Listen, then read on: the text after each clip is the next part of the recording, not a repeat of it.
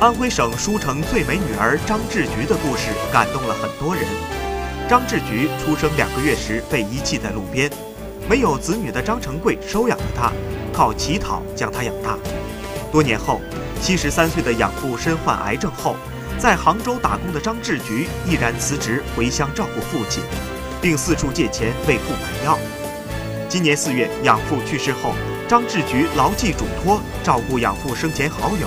一名无儿无女的孤寡老人。女孩说：“二零一七年，叔叔得知我爸爸生病后，和我一起照顾爸爸，我特别感谢叔叔。